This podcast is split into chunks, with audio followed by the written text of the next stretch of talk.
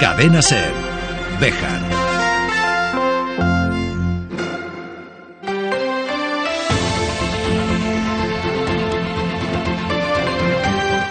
Hoy por hoy Bejar. David Sánchez.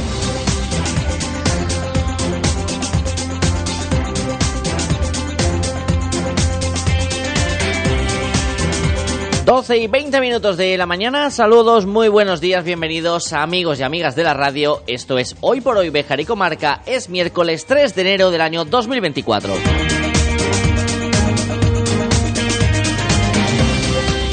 Un año que ha comenzado fuerte en cuanto a chorradas y solo llevamos tres días. Y que van a impedir que cumpla uno de mis propósitos de este año que recién acabamos de estrenar, que es prestarle menos atención a las redes sociales, a ese microuniverso que son y que en realidad no representan absolutamente nada, porque son una porción ínfima de una población tan grande como es la española. Sin embargo, los medios de comunicación nos dejamos llevar por los clics y por las visitas y caemos en el error de dar pábulo a chorradas que no pasarían de simple anécdota de comentarios que podemos escuchar en la barra del bar mientras comentamos con la persona que tenemos al lado la de tonterías que podemos escuchar a lo largo de una mañana. Tal es el caso de esas personas que están criticando el barco pirata de Playmobil porque en realidad los piratas atracaban los barcos españoles que se dirigían hacia las Indias, que en realidad era América, pasa que Cristóbal Colón era muy chulo y dijo, ¿para qué lo voy a llamar América si esto lo voy a llamar como me dé la gana y son las Indias? Que eso da para otro tema, saber cómo Cristóbal Colón no descubrió no se dio cuenta que había llegado a un sitio que no era el sitio del que había leído que tenía que llegar. Pero bueno, eso ya es otro tema. Pues ahora resulta que hay gente que se ofende por el blanco pirata de Playmobil. Más me ofendí yo el día que naufragó esa fragata en una intensa batalla en la bañera de la casa de mis padres, ya que no resistió los cañonazos que le lanzaba el patito de goma y allí perdimos a una gran cantidad de grumetes de Playmobil que no se pudieron rescatar y se quedaron en el fondo de la bañera. Y esto, que es una gilipollez, es exactamente lo mismo que protestar por el barco pirata de Playmobil en redes sociales. El problema, hacerle caso al ruido y obviar lo verdaderamente importante, que es todo lo demás. Porque hay cosas que nos interesan más en la vida que lo que se diga en una red social. 12 y 22. Arrancamos. Y opino de que, opino de que opino de que, opino de que, opino de que, opino de que, opino de que, opino de que, opino de que, opino de que, opino de que. Hay en un programa de miércoles en el que nos vamos a ir hasta la una de la tarde. Opino de que. Y en el que vamos a viajar hasta la alberca para ver cómo está yendo esa Navidad tan especial después de ser los ganadores del concurso de Ferrero Rocher, con la cantidad de visitantes que están teniendo en estos días y también con una nueva muestra de la picaresca española. Si hablábamos de la chorrada de los Playmobil, llega el gorrilla, que no es gorrilla y se intenta aprovechar de la gente que visita la alberca haciendo como si fuera un eh, ayudante de un parque municipal gratuito. Afortunadamente queda la anécdota. Lo vamos a hablar con su alcalde Miguel Ángel Luengo, pero para que vean cómo somos en esta piel de toro, de la que tanto nos eh, somos orgullosos, pero que también somos así comparados con el resto de Europa. Nos puede la picaresca, nos puede el morrete. Opino de que Sí, esta mañana tengo para todos. Amigo técnico, me he levantado con el pie izquierdo. Y hoy doy para el primero que se ponga por delante. También le ha tocado al técnico de esta casa, Cadena Cerveja, su rapapolvo matutino, pero se ha quedado en privado. Vamos a recuperar la entrega que teníamos preparada para Navidad de la sección de Cuaderno de Bitácora con Carmen Cascón. Que teníamos programada para uno de los días en los que apareció el presidente Pedro Sánchez en antena para hablar y analizar lo que ha sido el año pasado. Y luego vamos a viajar hasta donde estaba la antigua juguetería Dondino, porque en esta tarde se van a seguir vendiendo los tickets de la Rosconada Solidaria que se va a celebrar en ese mismo lugar mañana jueves.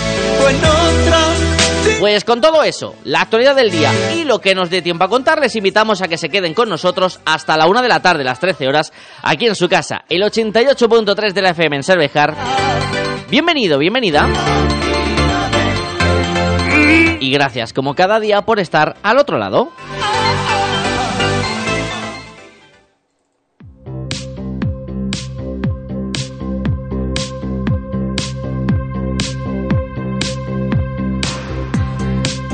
En un día lluvioso ya apareció ayer por la noche el líquido elemento en la comarca Bejarana y se dejó notar con fuerza. Y durante este miércoles nuevamente nos va a acompañar, aunque eso sí, nos ha traído también un aumento de las temperaturas máximas que llegarán hasta los 14-15 grados, mínimas cerca de los 6.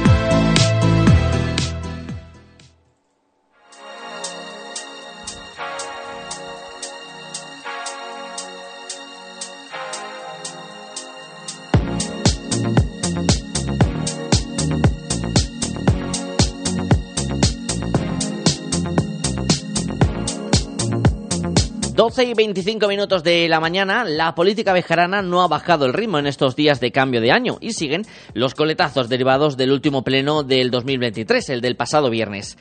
Ayer escuchábamos los sonidos de esa sesión plenaria y de la rueda de prensa posterior ofrecida por el alcalde Luis Francisco Martín. Hoy es turno del Partido Socialista, que en este lunes por la tarde ofrecía una rueda de prensa de la que vamos a rescatar varios temas. Por un lado, sobre la reducción de las retribuciones del equipo de gobierno, aprobado con los votos a favor del Partido Socialista. Tú aportas Bejar y la edil no adscrita Araceli Dorado. Decía el viernes el alcalde popular Luis Francisco Martín que el, coste eh, a las arcas municipales de los ediles socialistas en la pasada legislatura era de 138.000 euros al año. Le escuchamos. Eso suponía, el equipo de gobierno socialista suponía al ayuntamiento 138.000 euros anuales. Pues ahora este alcalde va a pasar a cobrar 413 euros mensuales en lo que supone 4.950 euros anuales. Es decir, voy a cobrar un 90% menos que el señor Antonio Cámara, con la diferencia que no voy a trabajar menos que él, todo lo contrario, voy a trabajar con más ilusión, porque yo trabajo para mi ciudad, no para crecimiento político, sea Béjar, Santander o Santiago de Compostela. Pues la suma de todos los compañeros, eh, alcalde, primer teniente alcalde, segundo teniente alcalde, pues vamos a cobrar 413 eh, euros. Pero habrá dos compañeros que solo van a tener dos comisiones informativas y un pleno y cobrarán 185 eh, euros. Conviene hacer un breve ejercicio de memoria para situar al oyente. En lo que llevamos de legislatura, esta es la segunda vez que se han modificado las restribuciones. En el pleno del mes de julio, en el que se conocía el reparto de concejalías, la entonces mayoría que formaban Partido Popular y Vox aprobó una modificación de las mismas solo para los integrantes del equipo de gobierno. En esos momentos, el PSOE denunciaba que, según sus cuentas, el gasto en comisiones en un mes ascendía a 2.000 euros, superior a lo que costaba en la anterior legislatura. En la rueda de prensa del viernes, Martín anunciaba que rompía relaciones con el Partido Socialista de la oposición. Sin embargo, desde las filas socialistas tienden su mano para ofrecer al equipo de gobierno y solo para concejales del equipo de gobierno su predisposición a apoyar hasta cinco liberaciones exclusivas que, según la ley, puede permitirse el consistorio de la ciudad de Béjar cinco liberaciones, que conocemos de forma más eh, coloquial. Palabras de Antonio Cámara, concejal socialista. Pero además, y personalmente, se lo he dicho varias veces y lo he dicho en medios de comunicación, le hemos planteado alternativas. No hemos quitado ningún sueldo, no se equivoque nadie. No hemos quitado ningún sueldo. Les hemos dado las alternativas de que elaboren un proyecto para tener puestos liberados como concejalas, concejales y alcalde. Esta ciudad, y lo he dicho varias veces, tiene derecho a tener cinco liberaciones completas. Cinco liberaciones completas. Y en ningún momento hemos dicho nosotros que no las fuésemos a apoyar. Cinco, cuatro, tres, seis medias liberaciones pero nos tememos que su grupo, el grupo que le apoya, el grupo Vox, no quiere que haya esas liberaciones. El grupo Vox no quiere. Si recuerdan, ayer escuchábamos el, ese sonido del pleno municipal en el que Purificación Pozo, concejala de Vox, se mostraba en contra del sueldo que tenía el anterior alcalde, postura que ya venía defendiendo cuando formaba parte de las filas del Partido Popular durante la legislatura anterior. Otro asunto de la rueda de prensa ofrecida por eh, los concejales del PSOE ayer. Eh, se lamentan de que el proyecto del Centro de Concentración Deportiva en Altura no se vaya a realizar por parte del equipo de gobierno actual. Si recuerdan, la semana pasada Luis Francisco Martínez anticipaba que va a reunirse con la Diputación Provincial de Salamanca para que ese millón de euros que se iba a destinar al Centro de Concentración Deportiva en Altura tenga otro fin.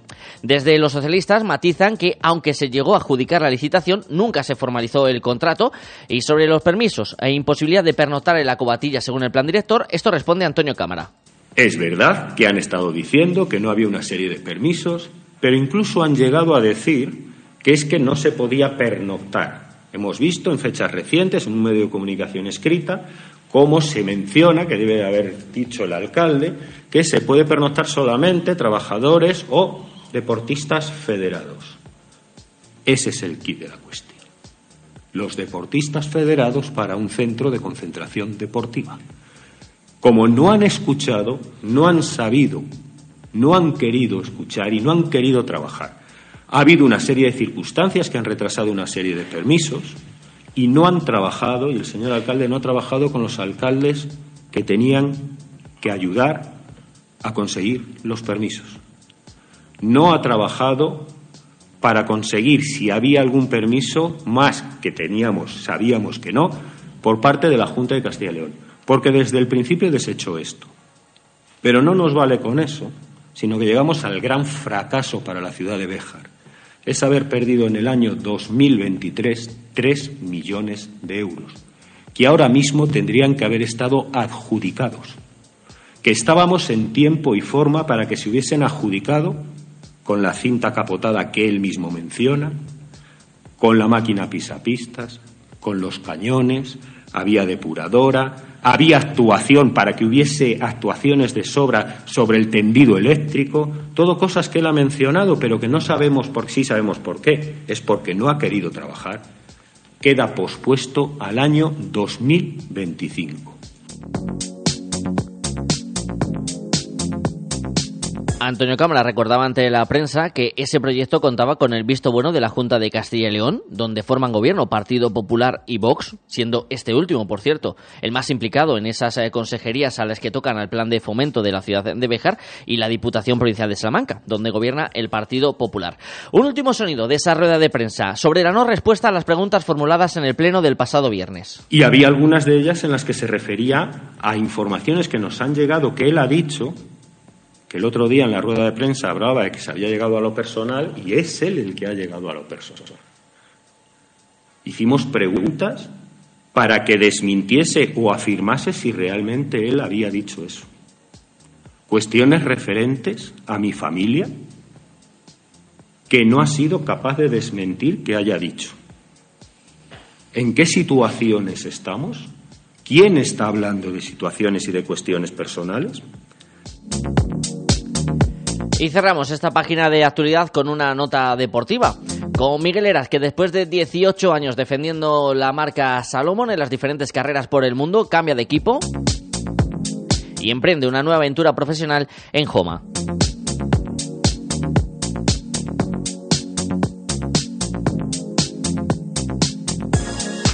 ...12 y 33 minutos de la mañana... ...pausa y viajamos hasta la alberca. Cadena Ser. Bejar.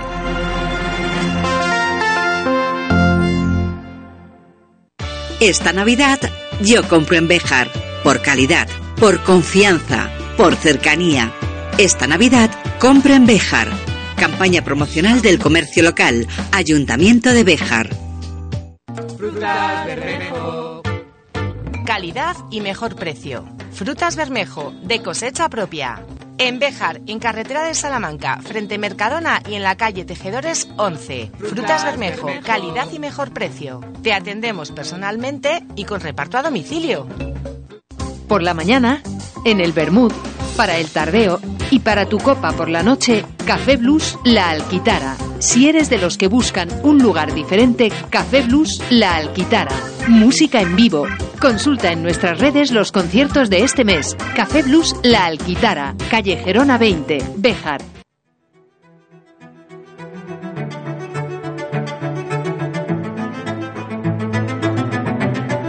En este comienzo de 2024 nos vamos de visita a la Alberca, que está siendo uno de los puntos de referencia no solo de la provincia, sino de toda la geografía española para visitar esa iluminación especial tras hacerse ganadora en el concurso realizado por una conocida marca de bombones, Ferrero Rocher. Alcalde Miguel Ángel Luengo, muy buenos días. Buenos días, ¿qué tal? Muy bien, feliz año Miguel Ángel. ¿Cómo ha empezado 2024 en la alberca? Bueno, primero feliz año para todos tus oyentes. Pues ha empezado como ha acabado, es decir, muchísima gente, con mucha ilusión, con mucha alegría, con mucho brillo, pues la verdad es que estamos encantados, no, no puede ser de otra manera. Mm, no sé si las expectativas se están eh, superando, Miguel Ángel, lo comentábamos cuando se hacía eh, esa noticia de la victoria en el concurso de Ferrero Rocher, había mucha gente que quería ir hacia la alberca, muchas excursiones eh, programadas, no sé si incluso estáis desbordados en algún aspecto, Miguel Ángel, si esperabais tanta llegada de visitantes. Bueno, pues antes de, que se tuviera el desenlace el concurso, pues algunos alcaldes, alcaldesas de, que habían ganado otros años el premio nos decían que nos preparáramos. Pero bueno, eh, yo decía, bueno, la alberca es un pueblo que, que, tiene y sabe acoger a la gente y, a muchísima gente, pero es cierto que, que, ha habido días, ha habido momentos más que días en los que ha sido increíble por la afluencia de miles y miles de personas y, y bueno, gracias a que hemos tenido una colaboración excepcional, Guardia Civil, eh, el ayuntamiento, los propios concejales, todo, todo el ayuntamiento ha estado ahí presente porque si no nos hubiéramos, como dices, desbordado. Por supuesto, por supuesto, te aseguro que, que, que no esperamos esa buena noticia con esa llegada de, visitantes, eh, dando un eh, aire diferente a la Navidad, que es verdad que la alberca Miguel Ángel siempre es un punto de referencia en eh, estas fechas. Los que vivís en la localidad, ¿de verdad estáis notando tanta afluencia como parece desde fuera? Aquellos que vamos de vez en cuando y nos cuesta encontrar un sitio para, para aparcar, lo notamos. Los que estáis en el día a día también lo notáis, Miguel. Sí, lo notamos. A ver, tiene sus pequeños inconvenientes, pero que debemos asumir y debemos alegrarnos incluso por ello, ¿no? Porque es verdad que la alberca, las Navidades no era un periodo donde hubiera una afluencia masiva, era más bien un turismo de familia, era un turismo, sí, luego la semana desde el fin de año hasta Reyes era un poco también de, de visitantes, ¿no? Gente que se quedaba hospedada en los hoteles, casas rurales, hostales, pero mm, sí que es verdad que la gente de la alberca pues ahí está notando, lo está notando mucho, ha cambiado su horario de cierre, cierra mucho más tarde tiendas, comercios, restaurantes, todo, eh, es verdad que es mucho más calle, es cierto, ¿para qué lo vamos a negar? Es cierto que es más difícil encontrar aparcamiento, pero bendita sea esta locura y estas dificultades porque están haciendo de la alberca no solamente en, mm, cumpliendo muy buenas expectativas desde el punto de vista económico en estas navidades, sino que estamos, nos estamos proyectando de una manera increíble y eso seguramente repercutirá en todo, en todo el año. Esa promoción de la alberca más allá de las visitas en eh, estos eh, días, que era también otro de los objetivos que promovías, eh, Miguel Ángel. Imagino que desde el equipo de gobierno, satisfacción por haberse lanzado a esa aventura del concurso y por todo lo que se está recibiendo. Sí, no había alternativa, porque la alternativa era no presentarse o no hacer nada para ganar. Yo creo que una vez que estamos metidos en este eh, en esta carrera por saber si somos o no somos pueblo elegido a nivel nacional, hay que recordarlo, tenemos que luchar con toda nuestra fuerza. No podíamos permitirnos otra cosa que no que no que no ganar. Estamos más que satisfechos porque independientemente de que el pueblo se haya que también que también se haya encarnado con estas luces que, le dan un marco especial a la Navidad, eh, también porque la promoción que supone a lo largo de todo el año, la reactivación económica en este periodo y sobre todo que vamos a ser pues otra vez protagonistas estrellas como bueno pues no puede ser de otra manera insistiendo en que es algo muy bueno para la alberca y es algo muy bueno para la Sierra de Francia porque así me lo han comentado eh, otros alcaldes de, de, otros pueblos, incluso de Salamanca. Es que nos está viniendo bien, a, bien muy bien a todos. Está beneficiando a toda la comarca, también a la provincia de, Salamanca. Imagino que los eh, comerciantes y hosteleros de la localidad Miguel Ángel eh, te están comentando esa satisfacción también, ¿no? Ver ese movimiento, ese impulso económico que está suponiendo para sus negocios. Pues la verdad es que sí, se les nota y así me lo transmiten, que están muy contentos, que, que, que, vamos, que, que no podían imaginar que tuviera esta repercusión. Y, fíjate también cómo somos la gente de aquí de la sierra, de la alberca, que ya estamos pensando en año para que esto no decaiga. O sea que me, gusta, me gusta esa inquietud y, y, ese emprendimiento que tiene la gente de la Sierra de la Alberca, que ya estamos pensando en el año que viene para ver cómo nos seguimos manteniendo ahí en, todo lo alto. Siempre mirando hacia el, futuro, un futuro que todavía va, a mantenerse durante estos eh, días, porque hasta el día 20 de enero, alcalde, si no me equivoco, hasta el Marrano de San Antón, al menos se va a mantener la iluminación eh, de Ferrero. Sí, porque cuando empezó todo esto dijimos, bueno, pues acabaremos en Reyes, pero la expectación es tal y, y, así nos lo comunica mucha gente, oye, nos gustaría, es que nosotros hasta después de Reyes no podemos, es que, eh, bueno, pues trabajamos en la hostelería, no acabamos, o, o, muchos grupos de los que no viajan porque no hay plaza en hotel, dice, oye, no, siempre vamos, pero nos gustaría adelantar eh, este año o atrasar un poco los días, si vais a atrasar vosotros también el, el apagado, y digo, por supuesto, y en principio lo dejaremos hasta el día 20, que también tenemos estas grandes, como es la fiesta de San Antón, claro. Una de las fechas más esperadas en este comienzo de año 2024 que se vivirá en la alberca. También esta parte positiva nos ha traído algún que otro hecho curioso, alcalde, como es eh, la aparición de un gorrilla, de un listillo que ha querido sacar rédito de todo lo que está aconteciendo en la alberca, ¿no? Claro, mira, la alberca, una de las cosas que bueno, pues que hemos intentado y que hemos conseguido eh, de unos años para acá es que tuviera un aparcamientos para poder dar servicio a todo el mundo. Y uno de los aparcamientos que hemos creado nuevo es un aparcamiento público en la entrada del pueblo, gratuito, insisto, gratuito. Y la sorpresa fue que hace dos o tres días nos dimos cuenta de que había alguien que estaba aprovechando la circunstancia para colocarse allí de manera no autorizada, por supuesto, por el ayuntamiento. Eh, yo no sé si cobrando, pero sí, bueno, mm, eh, ya sabemos cómo, cómo trabajan esas personas en las que dicen aquí se puede hacer, facilitando el acceso y luego seguramente cobrando la voluntad.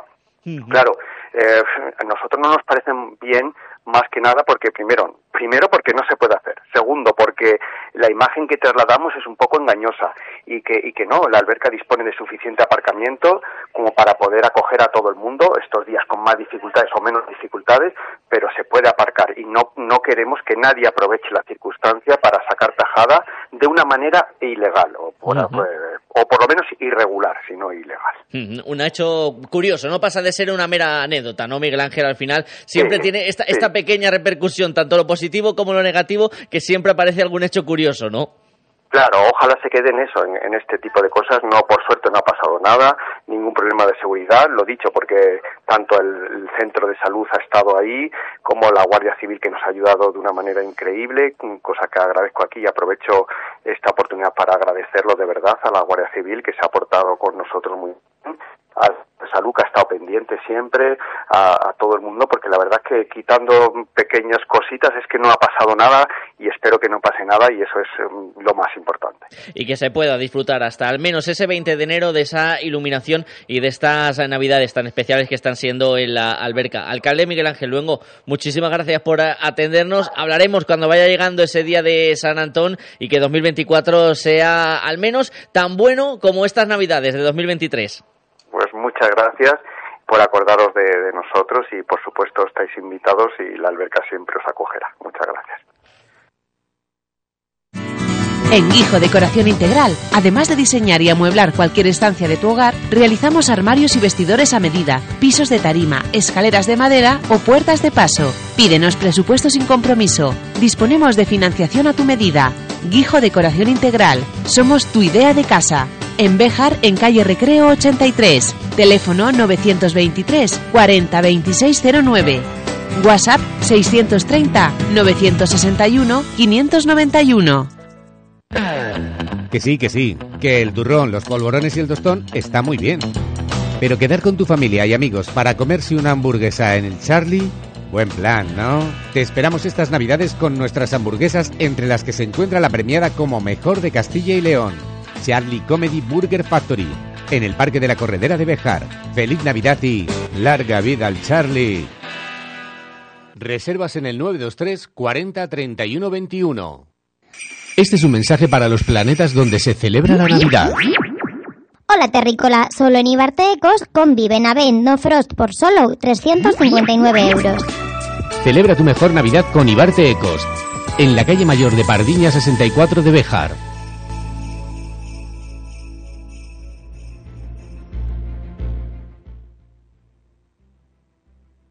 Pildoritas de historia que tienen que ver con estas fechas navideñas en cierta manera. Nos vamos a ir muy cerquita, a Salamanca, Carmen, y lejos, a Nápoles, porque vamos a hablar de unas figuritas regaladas a una monjita apellidada a Zúñiga. Con estas referencias seguramente ya muchos estarán pensando en los duques, Carmen. Sí, al final siempre acabamos, ¿no? Yéndonos a los duques, no sé por qué. Bueno, es inevitable. es inevitable, es escuchar los Zúñiga y sea de lo que sea, siempre viene la imagen de, de los duques. Eso es. Bueno, en este caso, la historia de hoy es de los duques, pero no es de los duques directamente, ¿vale? Son de eh, vamos a, tratar de sus primos. Todo queda en familia. Al menos de la familia no sale. Eso es. Pues mira, eh, resulta que vamos a hablar de los condes de Monterrey, que, bueno, todos conocemos el Palacio de los Condes de Monterrey, que es de los Duques de Alba, se abre de vez en cuando, eh, últimamente tiene, no sé exactamente cómo va la, visita, pero sí que sí que tienen una visita ya programada a, ese magnífico Palacio de Monterrey. Pues venían a ser primos de los Duques de Béjar, porque ambos se apellidaban Zúñiga, a pesar de que el primer conde de Monterrey, en realidad, eh, como primer apellido tenía el apellido Ulloa, que es como muy tanto Monterrey como Ulloa vienen de Galicia, ¿vale? Y, eso es, son primos directamente de los duques de Béjar. Ahí tenemos esa referencia familiar, esos lazos familiares están eh, unidos en estos días eh, que se nos aproximan, pero vamos a poner el foco en el titular que nos interesa de esta historia, Carmen. Manuel de Acevedo y Zúñiga y su relación con el poder intrigas y casamientos. Que bueno, muy navideño no parece, ¿eh? De, un libro. Desde luego, ¿eh? Total y absolutamente. o para el o revistas de o para, O para no, serie de Netflix. publicidad, ¿no? Pero me ha salido así. Sí, incluso para pues serie de Netflix, Carmen. Sí, pues era hijo de Gaspar de Acevedo y Zúñiga, quien había ocupado cargos relevantes durante los reinados de Felipe II, Felipe III, gobernador del Perú y de Nueva España. Pues su hijo Manuel que era el cuarto conde de Monterrey, también ocupó cargos de mucha importancia.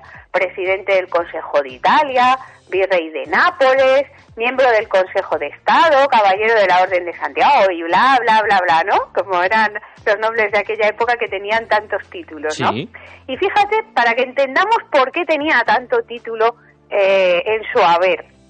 Resulta que su prima, había casado con su prima hermana, que se llamaba Leonor María de Guzmán y Pimentel, que así por este nombre no nos dice nada, pero cuando decimos que es hermana, era hermana del conde duque de Olivares, ahí sí que nos suena un poquito, ¿no? El conde duque de Olivares era el valido del rey, el que tenía casi prácticamente todo el poder y hacía y deshacía en la corte a su antojo. Y todos ellos eran primos, porque a su vez el conde duque se casó con una hermana del conde de Monterrey, Inés de Zúñiga. O sea que dos hermanos y dos hermanas estaban casados entre sí.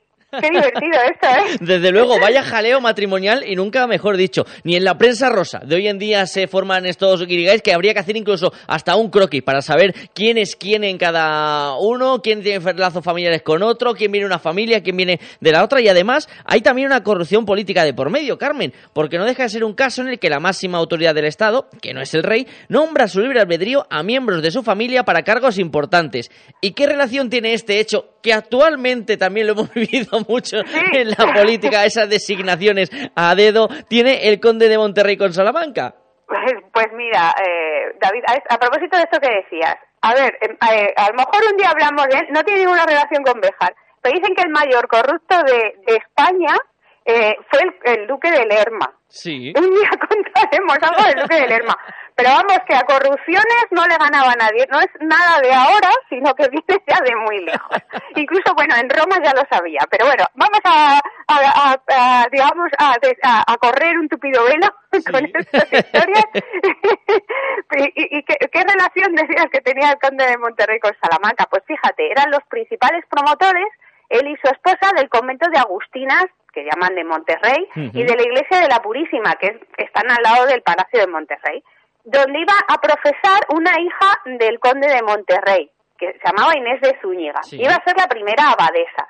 Y fíjate, me estaba acordando que en otro programa ya hablamos de ellos, de toda esta historia, porque resulta que, como recordará David, Bernardo Ordóñez de Lara, que era un bejarano, había sido el tesorero del conde de Monterrey. Y hablamos un poco de la construcción de, de la Purísima. Bueno, pues el conde de Monterrey, durante su estancia en Italia, fue mecenas de artistas, fíjate, como Velázquez, o sea, y, de artistas italianos. Y cuando regresó a España, contrató a los mejores arquitectos para trabajar en su Palacio de Madrid y también para Salamanca. Y claro, cómo no, la mayoría era, de ellos eran italianos. Pero también, fíjate, trabajó para él Rubens o José Rivera, de cuya mano tenemos varios lienzos de gran formato que adornan los muros de la iglesia. O sea, que tenía dinero, digamos, que para aburrir, para, para ser un mecenas de, de artistas tan importantes. Mm, para realizar esas obras eh, casi faraónicas que quería llevar a cabo. Y entonces, por recapitular un poco, Inés de Zúñiga era la hija del conde de Monterrey y este la destinó al convento de Salamanca que mandó construir para ella. Es decir, la colocaba allí, que hija, yo te hago un convento, todo para ti. Le sobraba el dinero, eso lo tenemos claro, Carmen, porque podía haberla mandado a otra localidad de España, pero no, tenía que edificar su propio convento para que ejerciera de abadesa. Y después de toda esta historia, y dado que estamos hablando de la Navidad, ¿qué tiene que ver el conde de Monterrey, ese convento de las Agustinas de Salamanca, con estas fechas tan entrañables? Claro, aquí vamos de pregunta en pregunta, ¿no? Porque esto Desde parece luego, ¿eh? laberíntico. ¿Qué tiene que ver los Zúñiga? Y luego nos vamos a los condes de Monterrey que se van a Italia y luego volvemos a Salamanca, pero bueno, entonces esta Sí, historia sí. que tiene que ver la Navidad. Pues fíjate, hace unos años un colaborador de mi blog, que se llama Jorge Zúñiga, Sí. curiosamente, que vive en Chile, fíjate, que está lejos, Anda. me mandó un curioso artículo que contaba que una niña llamada Inés de Zúñiga, hija natural del conde de Monterrey, con cuatro añitos, había ingresado como pequeña monjita en el convento de Agustinas Recoletas de Salamanca, que había mandado construir su padre, como, como venimos contando. El convento no estaba acabado todavía y las monjas vivían en el adyacente Palacio de Monterrey. Cuando tuvo 16 años, Inés de Zúñiga fue ace- aceptada como monja profesa y allí vivió y murió ejerciendo de priora durante seis mandatos seguidos. Vamos, que fue abadesa toda su vida. Pero lo que es muy curioso es que su padre compró en Italia un pequeño Belén, Sí. ¿m? ahí ya vamos a la, a la cuestión navideña, ¿no? De varias figuras articuladas para que adornase siempre el convento en fechas navideñas. Y pensando en la pequeña Inés, y fíjate, estamos remontándonos a 1645.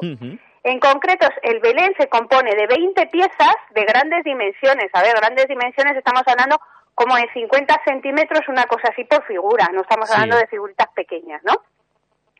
Y está formado por la Sagrada Familia, los Reyes Magos, los pastores y ángeles músicos. Son figuras de, eh, de vestir del siglo XVII y los vestidos no son cualquier cosa, ni mucho menos. Son de raso y de seda con bordados de oro y plata. Ojo, Y ¿eh? otra curiosidad, el pesebre es una casacharra del siglo XVII. Como vemos, un Belén con pedigrí que tiene esa belleza, esa riqueza también, con esas eh, vestimentas puras de la nobleza, pero en esas eh, figuritas, y desde luego llama la atención. Pero también hay algo que me está llamando la atención, Carmen, porque entonces, hemos dicho siempre que el primer Belén de España lo trajo de Nápoles Carlos III cuando vino de aquel país para ser rey de España. Si esto fue en el siglo XVIII y el conde de Monterrey es de un siglo antes, Aquí algo me falla en las matemáticas. Mira que yo no soy de, de- que yo soy más de letras que de matemáticas, Carmen. pero pues aquí me yo. están bailando las, las fechas. Sí, sí, es verdad. Es que siempre hemos oído eso, ¿no? Que el Belén, la tradición del Belén, aunque viene de la Edad Media, Sí. de que- porque fue San Francisco de Asís quien creó el primer Belén, y viene de la Edad Media, incluso hay en, en algunos casos algún Belén más antiguo y tal, pero siempre habíamos habl- hablado de los Belenes grandes, siempre nos habían dicho los Belenes grandes con, con, be- de, con figuras de vestir y tal, lo trajo Carlos III cuando vino de, de Nápoles para ser rey de España, o por lo menos eso es lo que siempre yo había oído, ¿no?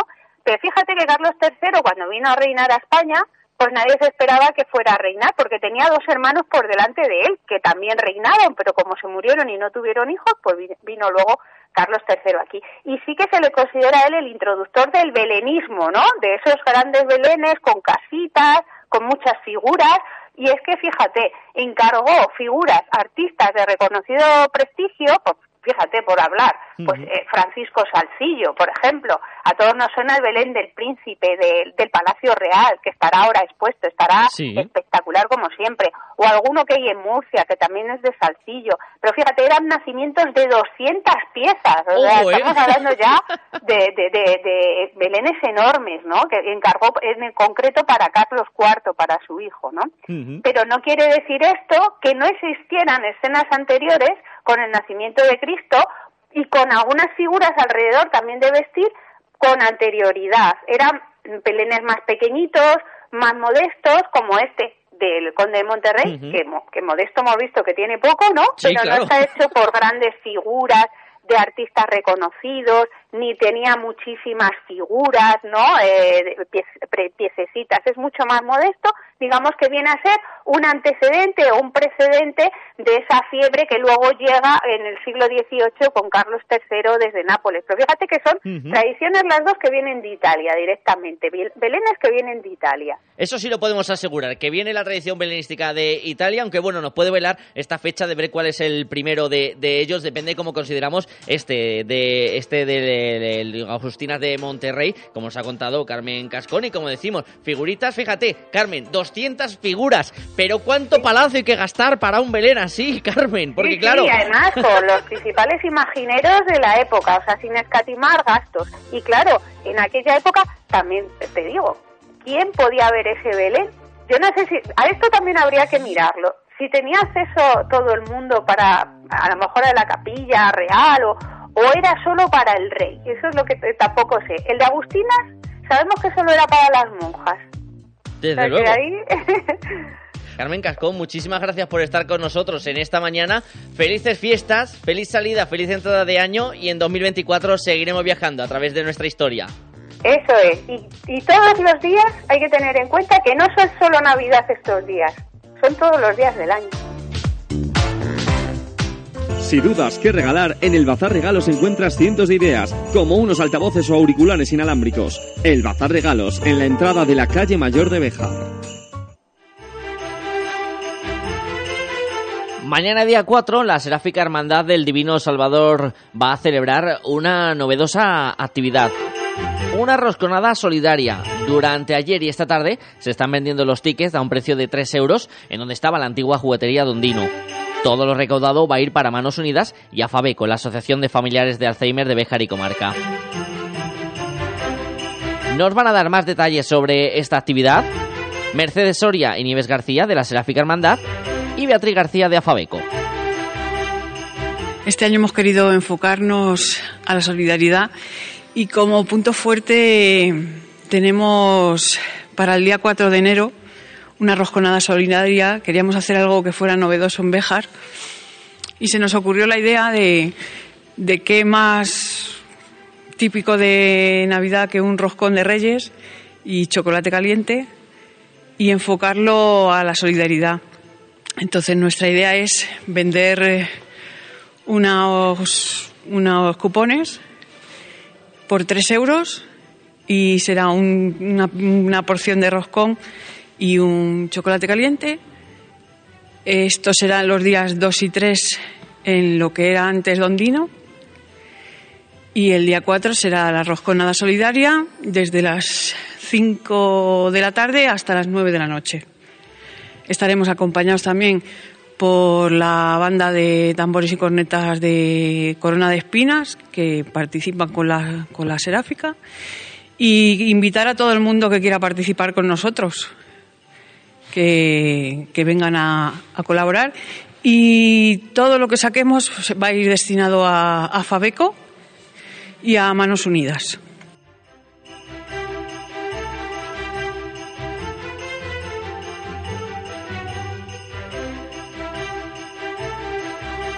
Pues tenemos actividades, aparte de, esto que ya hemos explicado. Después tenemos el Belén viviente el día 5 por la tarde, cuando, cuando venga la cabalgata. Y después también tenemos el Belén que tenemos aquí en, El Salvador, que ha hecho Eduardo con los voluntarios de la Seráfica. Y puede ser que haya alguna actividad más, pero yo creo que ahí la, la hermana mayor se la sabe mejor que yo. Así que explícaselas. ¿Cuántas han colaborado las empresas de Béjar, verdad, para arroz con Sí, de Béjar y de la comarca, también, ¿eh? Porque tenemos algunos de la comarca, 50, 50 empresas. Y luego también ha habido, como va a haber también filacero, como dicen, en lo del chocolate, que puede uno dar los 3 euros y no hace falta que, si no lo quiere, que no se lo tome.